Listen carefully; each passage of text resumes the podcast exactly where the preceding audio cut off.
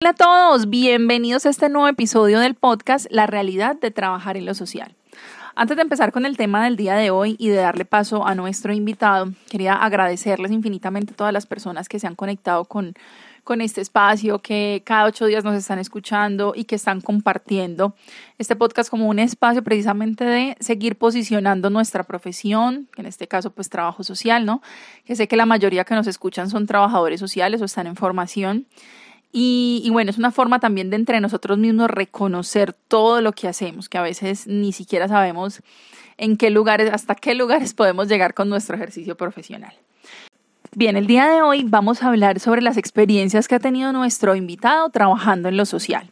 Él es Luis Eduardo Ospina Ospina, profesional en trabajo social de la Universidad de Antioquia, estudió una especialización en gerencia del talento humano en el CEIPA también estudió un máster en recursos humanos en el Centro de Estudios Financieros de España y actualmente se encuentra estudiando una especialización en gerencia de la seguridad y salud en el trabajo en la Universidad María Cano. Está estudiando.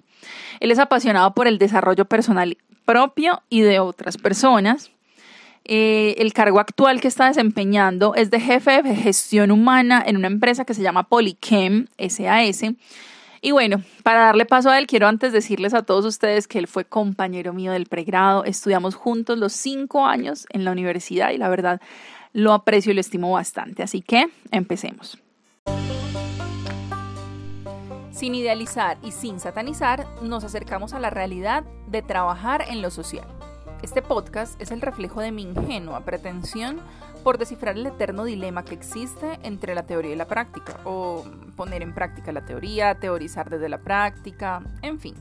Quiero que aprendamos desde la experiencia de diferentes colegas y así seguir acercándonos al ejercicio profesional, humanizado y consciente.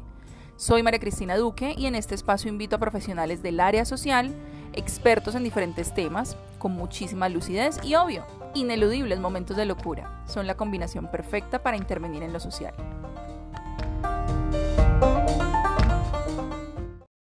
Bueno, acá tenemos a nuestro invitado, como les estaba comentando. Él se llama Luis Eduardo Espina. Lucho, bienvenido a este espacio para conversar de la realidad de trabajar en lo social. ¿Cómo estás, Lucho? Buenos días, Macri. Muy bien, muy bien. Muchas gracias por esta invitación y pues aquí eh, muy disponible para para que podamos conversar un rato y que y que este espacio sea de, aprendizaje eh, para todas las personas que, que nos escuchan. Qué rico, Lucho. La verdad, yo tengo muchas expectativas con esta con este episodio del podcast porque pues realmente el, trabajador social desde el área de gestión humana para mí es un poco desconocido todo este campo. Entonces, súper rico conocer de tu experiencia. Lucho, lo primero es que tú en cuatro, cuéntanos un poco quién eres, a qué te dedicas, dónde trabajas. Bueno, a ver, yo soy Luis Eduardo Espina, eh, tengo 39 años. En este campo tengo una experiencia pues, ya aproximadamente entre entre 11, 12 años.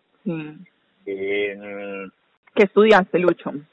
soy profesional en, en trabajo social, soy especialista en gerencia del talento humano, soy eh, estudiante en este momento de especialización en, en, gerencia de la seguridad y salud en el trabajo, que es un componente pues mm. adicional que se está viniendo en este momento para todas las personas que estamos en, en gestión humana, porque porque se, se complementa muy bien y hace parte realmente de la gestión que hacemos desde, desde gestión humana. Normalmente ha estado muy separado, pero, pero finalmente estás trabajando con la gente, para la gente, para la seguridad de la gente, para el bienestar de la gente, entonces es, es algo muy, muy complementario. ¿Qué nota? Y ahorita entonces a qué te dedicas? Cuéntanos desde, tus palabras. ¿Qué es lo que haces? Yo actualmente trabajo en una empresa que se llama Polychem. Eh, esta empresa es una empresa dedicada pues como la, a la química de transformación.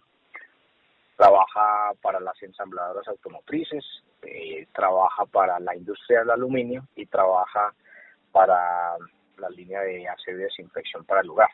El rol que desempeño allí o el cargo que tengo es jefe de, gestión humana y tengo eh, a mi cargo todo, todo el proceso como tal que implica a las personas.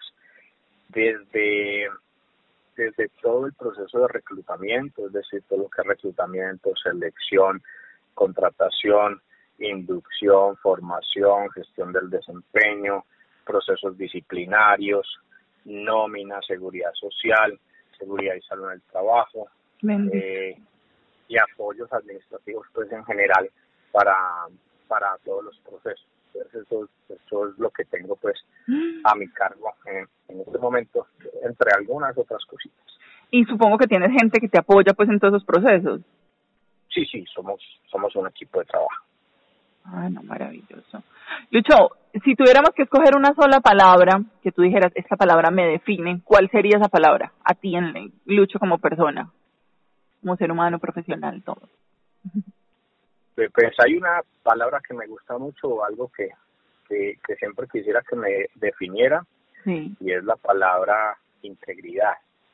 Sí. Eh, además que es algo que busco todos los días, no, no quiero decir que ya que ya lo logré. en el top pues de esta de, lo que esto implica sino que siempre estoy en la búsqueda de articular ser una una buena persona ser una persona honesta ser una persona ética ser una persona responsable ser buen profesional ser buen amigo eh, ser buen compañero ser buen trabajador eh, ser buen hijo. Entonces eh, siempre estoy en la búsqueda de, de hacer las cosas bien. Y soy convencido que las cosas siempre se pueden hacer mejor y pues uno tiene que trabajar en eso diario para poderlo lograr porque porque es algo que, que es dinámico y que implica eh, en el día a día estarlo trabajando. Sí, que no te Lucho, porque lo que, no, lo que nos estás diciendo pues respecto a esa palabra que te define, que sientes que te define, yo le cuento aquí a todas las personas que nos escuchan, pues nosotros dos estudiamos juntos en el pregrado, ¿no? Y aquí, con todo lo que me cuentas, estoy recordando precisamente eso, o sea, yo te asocio a ti mientras estudiábamos como una persona que se cuestionaba constantemente como lo que estaba haciendo, lo que estaba haciendo bien, y venga, es que esto no está bien, y bueno, a veces igual hacíamos cosas que tal vez no se debían o no se podían, pero tú siempre eras como mucho la voz de la conciencia, ¿no?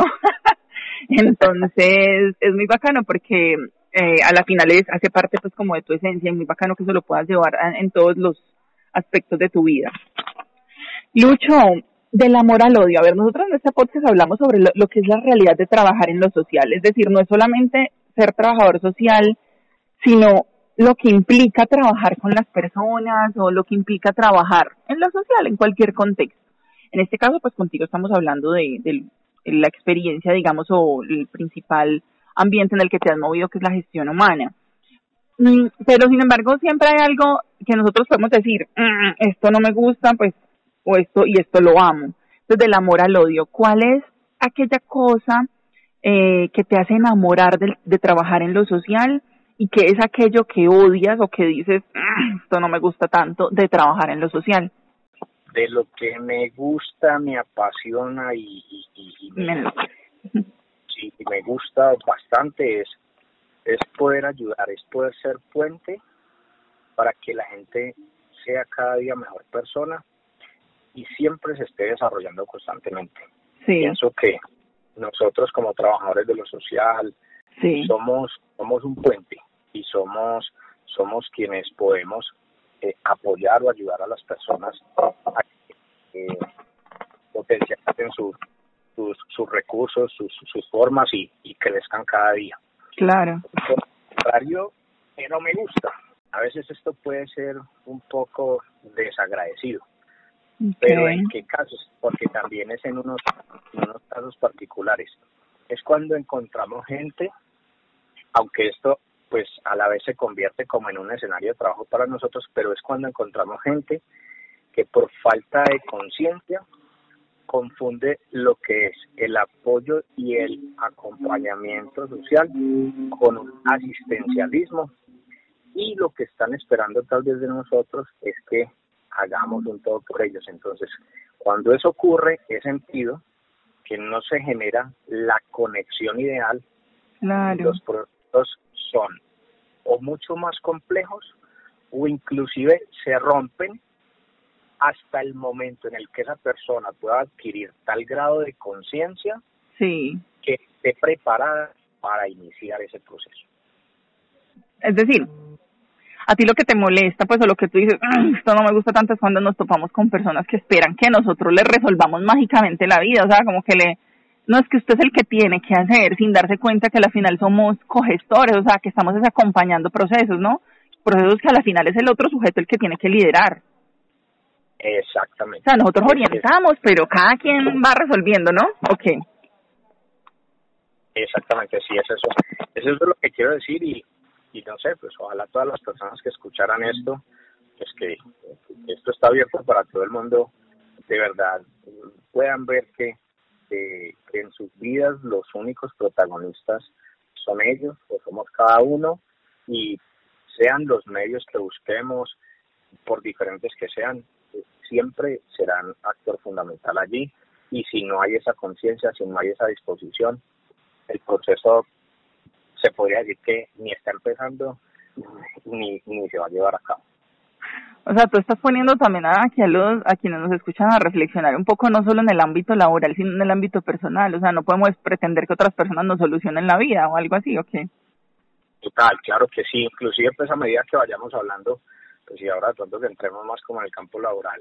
Sí. Eh, el campo laboral tiene un montón de cosas técnicas y tiene un montón de cosas que tal vez la gente que está en trabajo social dirá, pero uy, ¿cómo es eso? Tal cosa, ¿cierto? Sí. Y sí, tiene cosas muy específicas de lo que tal vez no tenga el trabajo con comunidad, de lo que tenga el trabajo con familia, pero el tema es que cuando tú estás en un ambiente laboral, tú te encuentras con personas y esas personas son casadas, tienen hijos, tienen papás, tienen familias, eh, viven en unos barrios, entonces tú empiezas a ver que es un, un, un medio que es también social y que desde allí están todos los diferentes escenarios que uno normalmente trabaja en el trabajo social, que es la comunidad, el individuo, pareja.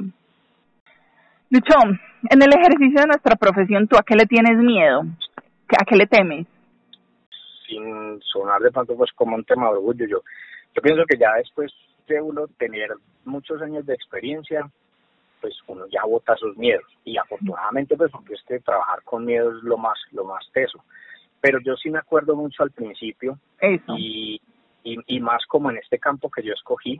Eh, eh, eh, a ver, el trabajo social siempre ha tenido, aunque ahora se, se, ha venido teniendo como otras perspectivas frente a todo este tema de la gestión humana y en el trabajo social, pero digamos cuando cuando nosotros nos graduamos era un tema muy familia, comunidad, social, esto, ta, ta, y mi apuesta siempre fue al tema organizacional, pues, y al tema de gestión humana, que fue lo que siempre a mí me apasionó.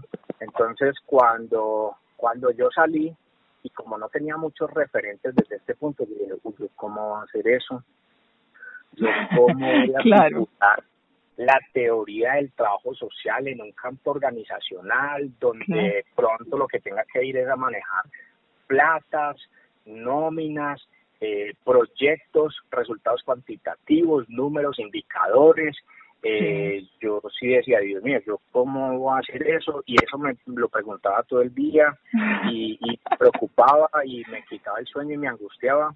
Y bueno, eh, todo eso es es súper súper complejo. Entonces de ahí viene también los mensajes que le manda uno la mente todo el tiempo. ¿Será que sí? ¿Será que no? Si escogí el campo que era. Eh, y está también ahí siempre el temor a equivocarte, ¿cierto? Claro. El temor a, a, no hacerlo bien, a cometer muchos errores. Eh, pues, estar recién salido de la universidad implica que, pues, en teoría, eh, no tienes nada de, de, de, experiencia. Pues, si lo digo para el caso mío, que yo había trabajado en otras cosas, pero nada que tuviera que ver realmente, pues, como con mi con mi profesión. Claro. Entonces, eh, pues yo te puedo decir realmente, y la experiencia es una cosa muy bonita, porque le regala a uno seguridad, le regala a uno tranquilidad, le regala a uno paz. Claro que todo esto acompañado de uno también estudiar las cosas, de quererlas hacer bien. Entonces, eso, te empieza a quitar esos miedos. Y aunque en algún momento aparezcan, tú tienes muchos recursos y muchas herramientas con que enfrentarlo y cómo hacer las cosas bien. Pero, pero al principio es súper teso y es la invitación a, a, todos los que están próximos a salir o que en algún momento se vayan a graduar. O sea, el miedo es una parte natural del ser humano, eh, como en estas, en estas situaciones, eh, hacia lo nuevo. Pero seguramente, o sea, si ya están avanzados, si están a punto de graduarse, si están convencidos que esto es lo que ustedes quieren, o sea, no se preocupen. Esas cosas las van a sacar adelante con disciplina, con juicio, con carácter, con coherencia. Eso va a salir adelante. Lucha, hay algo muy bacano que vos decís es que, o sea, a la final uno en el pregrado hay muchas cosas que le faltan por, como por conocer o por aprender. O sea, uno no puede pretender que el pregrado le entregue todas las herramientas teóricas y metodológicas para intervenir en, en todos los escenarios. Es más, incluso puede que te entregue cosas que tú cuando te gradúes ni te acuerdas. Ay, Mari, yo vi eso, en el, yo cuando estudié vi eso y uno como que repasa el cuaderno y, ah, sí me lo explicaron. Entonces, el asunto es listo, o sea, no todas nos las vamos a saber, pero lo que decís es es súper bacano porque a la final es enfrentarnos a esos miedos, el decir, bueno, tal vez no lo sepa todo en este momento, pero yo sí puedo repasar, volver a buscar lo que me enseñaron e incluso investigar mucho más de qué es lo que consiste ese campo laboral o lo que me tocaba, pues, o lo que tendría que ir a hacer allá, ¿no?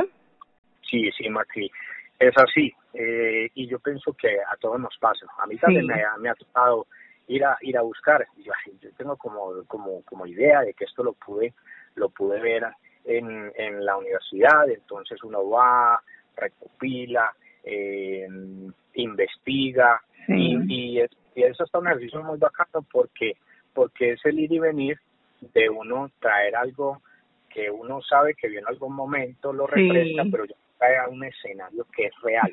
Y además que ya conoces, entonces cuando ya lo conoces, la articulación de, esas dos cosas es un tema muy interesante porque inclusive lo empiezas a entender y lo empiezas a ver de una manera más profunda claro. cuando lo viste en la universidad porque ya un instrumento es una herramienta es un recurso que tú tienes pero ya lo vas a aplicar en algo pues, entre comillas en algo real. Entonces es, es muy bacano muy interesante. Y lo que dices también de lo que implica estarse formando todo el tiempo. Y eso también es una invitación. No nos quedemos con lo que nos dieron en la universidad ya, y no porque no sea interesante. No, sino que dependiendo del campo que escojamos, pues nosotros tenemos que irnos metiendo mucho más y profundizando mucho más. Pues yo, por ejemplo, por eso he, estudiado lo que he estudiado. Claro. Pues uno, me gusta, porque me apasiona, porque veo que es necesario y que si no me voy quedando corto en algunas cosas para poder intervenir en mi campo que es el organizacional, entonces pues por eso me meto por este lado de la gerencia del talento humano, del componente en seguridad y salud en el trabajo y todo esto, pero créanme que eso le da a uno herramientas súper valiosas y, y, no, y uno tiene que seguir estudiando, o sea, esa es la invitación a todos, sigan estudiando, no se queden solo con el pregrado, es supremamente importante mucho por conocimiento y yo pienso que inicialmente pues por eso, por el conocimiento, por ser mejores, por poder brindar mejor, mejores recursos, por poder hacerlo mejor. Pero también si hablamos del medio, también si hablamos del sistema, es algo que también nos lo exige, porque si no nos va dejando un poquito. Completamente, tienes toda la razón, Lucho. O sea, eso al final es una responsabilidad personal de seguirnos formando. Lucho, a ver, todos nosotros, en todos los aspectos de nuestra vida, pues la, la cagamos, cometemos errores, la embarramos y, y pues lo bonito es también como aprender de ellos, ¿cierto? Quiero preguntarte, ¿qué es aquello en lo que tú la embarraste, que hoy nos quieres contar y que lo vas a admitir, eh, y que de repente aprendiste, pues, o tuviste un aprendizaje así significativo respecto a eso? Es una pregunta como como un poquito difícil, difícil en el sentido de que uno uno empieza como, a ver, yo que le embarran, que le embarran, que le embarran, el cerebro como que da uno pasar y lo que va, pero, pero no, mira, la verdad es que uno le embarra todo el tiempo. Sí. Es que uno comete errores todo el tiempo y yo pienso que eso no, eso no está mal, porque eso nos ayuda a aprender. Lo que pasa es que hay de errores a errores, hay de embarradas a embarradas. Okay. Pues, y, en, y en lo social es un tema muy teso, muy teso porque eh, son errores que pueden abrir ciertas heridas que generan, como todos los sociales, procesos, ¿cierto? Sí. Y los procesos se demoran. Y así como tú te demoras en sensibilizar a una persona para que se ponga en disposición para para trabajar una situación, pues en eso mismo pueden ocurrir los, los errores. Entonces, es un tema complejo. Pero, a ver, mi proceso, de todas maneras, aunque maneja un componente humano y social muy fuerte, también maneja un componente operativo muy fuerte. Sí. Entonces, a ver, un error que haya cometido. Resulta que, entonces, cuando yo llegué a la compañía, pues a mí me entregaron el proceso. Era un proceso que estaba en construcción, todavía no tenía, pues, como todos los componentes de gestión humana como tal. Entonces, yo empecé con ese proceso y, pues, eh, lo fui montando, montando hasta que lo llevé como al punto, pues, que ya estaban los subprocesos que, que requiere el departamento. Entonces, sí. tenían nómina, en ese momento lo tenían en contabilidad. Entonces me dijeron, Luis, nosotros necesitamos que usted coja la nómina, pues porque es un componente afín, pues en unas empresas lo manejan en contabilidad, en otras empresas lo manejan desde gestión humana, por aquí, por allá. Yo les, dije, listo, yo lo recibo, por la medida que vamos viendo la carga, miramos a ver si hay necesidad de algún recurso adicional, vamos a vamos a meterle la ficha a eso, yo de eso no tenía ni idea, tenía nada de idea. ok. ¿Qué, pues, y y empecé a aprender con acompañamiento, todo el tema, muy interesante, pues chévere porque porque eso te genera un contacto con la gente muy muy importante en brindarles orientación, en brindarles asesoría, en trabajar con ellos todos los temas de economía familiar, trabajar con los temas de endeudamiento, cómo orientar. Ay, qué nota. Que la economía sea, sea muy bien manejada. Entonces es un tema muy bacán. Pero, ¿por qué les cuento toda esta historia? Porque resulta que una vez, eh, dentro del proceso que implicaba la nómina, eh, el sistema se enloqueció y me liquidó una nómina mal de, pues, de, de una persona, de un, de un empleado. ¿Una sola persona? Sí, de una sola persona. Entonces en la revisión aleatoria, pues la verdad no me percaté tan, pues como de que eso había ocurrido. Y esta nómina casualmente se pagó un viernes, pues la fecha del pago de nómina fue un viernes. Okay. Eh, eh, se pagó la nómina, se fue, nos, nos fuimos todos a descansar, muy bueno. Cuando al sábado me hicieron una llamada, es esta persona y me dice que no tenía plata en la cuenta mm. y, y que tenía que que tenía que pagar sus obligaciones, que se iba a meter en un problema porque no iba a pagar las cosas a tiempo, que no sé qué, pero aquí, bueno, él estaba tal vez un poco alterado, eh, alterado y preocupado también y es y es entendible. Claro. Entonces dije, no, venga, pues vamos a, a mirar qué, qué podemos hacer, no, se preocupe, eso tiene solución, el lunes revisamos, nada, que no puedo esperar hasta el lunes, que bueno. Yo le, le logré solucionar algo pues como, como de manera ahí rápida, mientras podía buscar el tema el lunes. Y, y bueno, pues uno dice, pues son errores que se cometen, son cosas que pasan. Eh, sí, sí. porque lo a colación, porque porque de todas maneras ese tema de la nómina no deja de ser un, un tema importante para la gente. Claro. es el bolsillito de uno el tema de la nómina es un tema como mitológico inclusive porque, ¿Por qué? Que cuando tú te equivocas a favor no pasa nada. ¡Ay, María! pues mentira, sí los hay. Personas que te llaman y te dicen, eh, Luis, esto. Pero cuando no pa cuando cuando cuando pasa que, que, que le pagas de más a una persona, no pasa nada. Pero tan, o sea, no quiero tampoco estigmatizar y decir, que no pasa porque la gente tenga malas intenciones, no, sino que las personas están no lo acostumbradas a que llega tanto dinero, mm. si te llega menos lo conectan como algo que no que, que, no está bien, pero si ven que su, plata les alcanzó para para suplir las obligaciones que tienen, pues ni siquiera se van a percatar y lo digo porque también me ha pasado y de pronto no me han alertado y cuando lo he hecho, pues muy respetuosamente me ay, ¿cómo así? No me enteré, venga, vamos a hacer la devolución, estas cosas, todo este cuento. Entonces, mira, O sea que también te has equivocado por demás, por ejemplo. Eh, en ese asunto de la norma. El sistema desde la parametrización, okay. a veces uno hay como malas, malas pasadas. Okay. Y a raíz de esto se vino un trabajo muy grande de hacer una parametrización nueva al sistema, donde pudiéramos llevar ese, ese error a lo mínimo. A lo mínimo. Claro. Igual, igual uno siempre se da cuenta. Sí. O por el empleado mm. o porque hacer, al hacer el cierre contable los cruces de cuentas no te dan dentro de lo que deberías pagar y dentro de lo que pagaste. Entonces, la alerta que sale y, y, y, tú muy rápido lo vas a poder identificar. La cuestión es, o sea, son errores que de todas maneras marcan. Sí, claro. Son errores que pueden pasar, pero son errores que tienen solución. Eh, Frente a estas cosas, ¿qué, ¿cuál es el tema? Pues ojalá no se cometieran. Pero cuando se cometen, la forma también de abordarlo, la forma de solucionarlo, la forma de llevar a la gente está implicando error, que es lo que te va a marcar también la diferencia, porque porque pues uno de este error puede salir fácil y de una manera tranquila, pero tema de plata también pues, es un tema delicado, también se puede volver pues una locura para para la gente. Entonces es uno tener también como una actitud positiva frente a eso y ser muy asertivo claro. Eh, en, esto. Pero, pero no, pues errores, yo te digo que errores operativos uno, uno comete bastante. Sí, claro.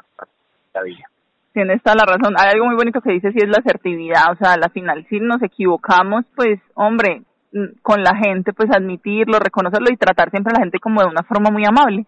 No ponernos muchas veces en el mismo tono en el que ellos nos están diciendo o reclamando, pues, algo que hayamos hecho mal sino tratando también de, de manejar un poquito como las emociones, ¿no? Pues de regular un poquito esa, esas emociones, esa gestión de emociones.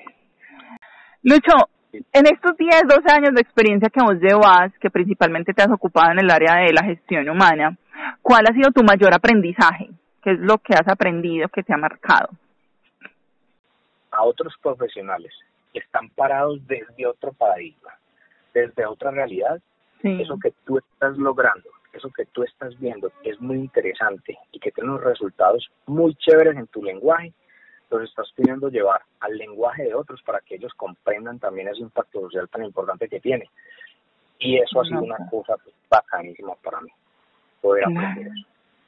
Qué nota, qué nota. Y sí, es que muchas veces como que los que trabajamos en el área social, pues los que somos de profesiones sociales, muchas veces tenemos como cierta resistencia, cierta eh, negación, por decirlo así, a poder cuantificar muchas veces lo que, lo que hacemos desde lo social, porque pensamos que pierde como la importancia y nos olvidamos, pues, o, pretendemos, entre comillas, olvidarnos que a la final estamos trabajando en un sistema que en su en su principal pues como que componente mm, paradigmático es positivista entonces sí, lo que tú dices, o sea, las otras profesiones están pensando más desde el número de, bueno, y cuánta gente impactó y, a cuántos benefició y cuánta plata se invirtió, y nosotros de repente estamos parados como desde otras lógicas. Entonces, me parece súper bacano que rompamos esos, esos miedos a enfrentarnos un poco a los números y aprender de ello, ¿no? A ver, yo me baso mucho para todas estas cosas también y desde el trabajo social y eso lo aprendí y a mí eso nunca se me olvida lo que implica el método integrador, ¿cierto? Desde el estudio, la planeación, la ejecución, la evaluación cuando tú haces eso en cualquier trabajo, ya, ya.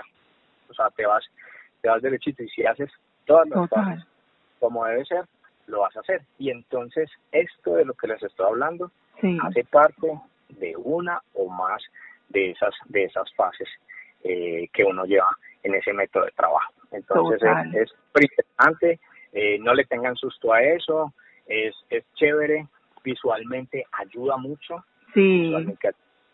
y pues no sé si sea la palabra, pero, pero, pero, pero es la realidad, vende mucho. Claro.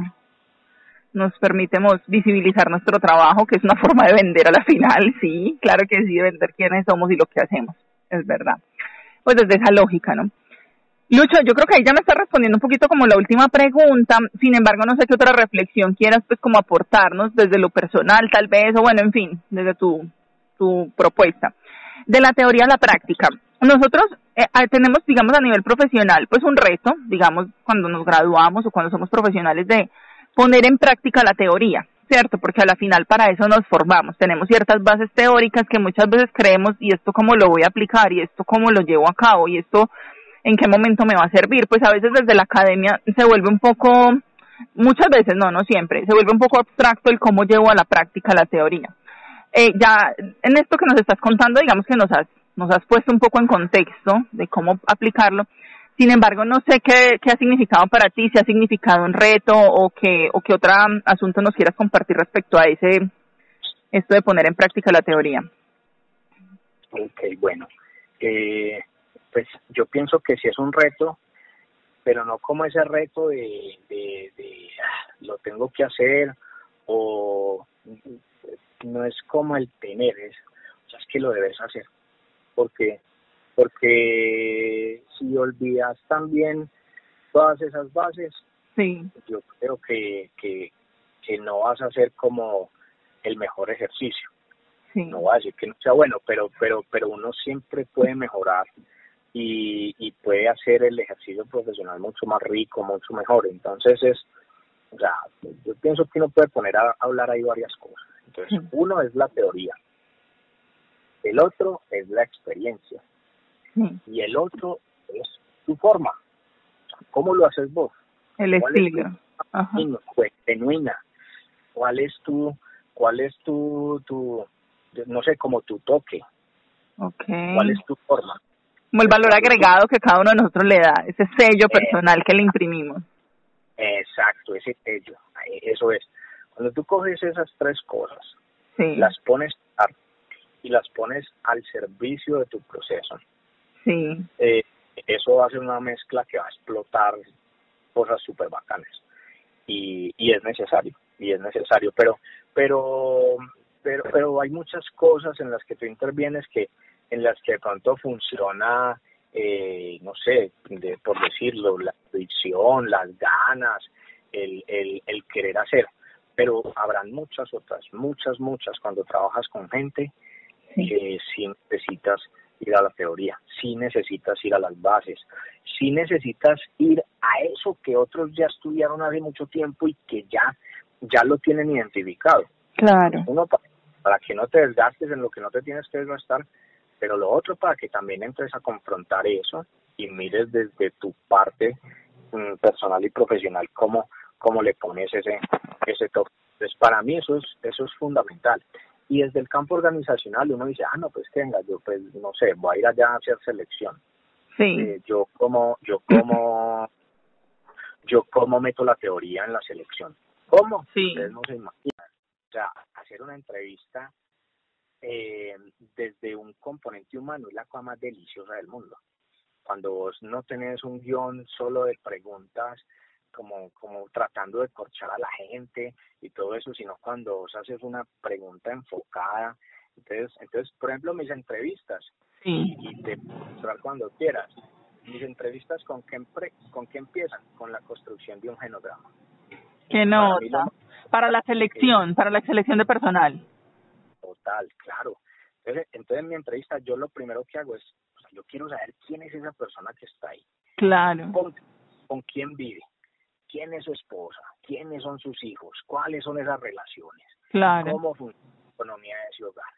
Y entonces empiezan a ver el entramado que, que, que, que se construye en toda esa familia y entonces ahí es donde uno empieza a bajar entonces uno empieza como desde ese componente general y va particularizando hacia el individuo. Pero esa persona tiene una historia.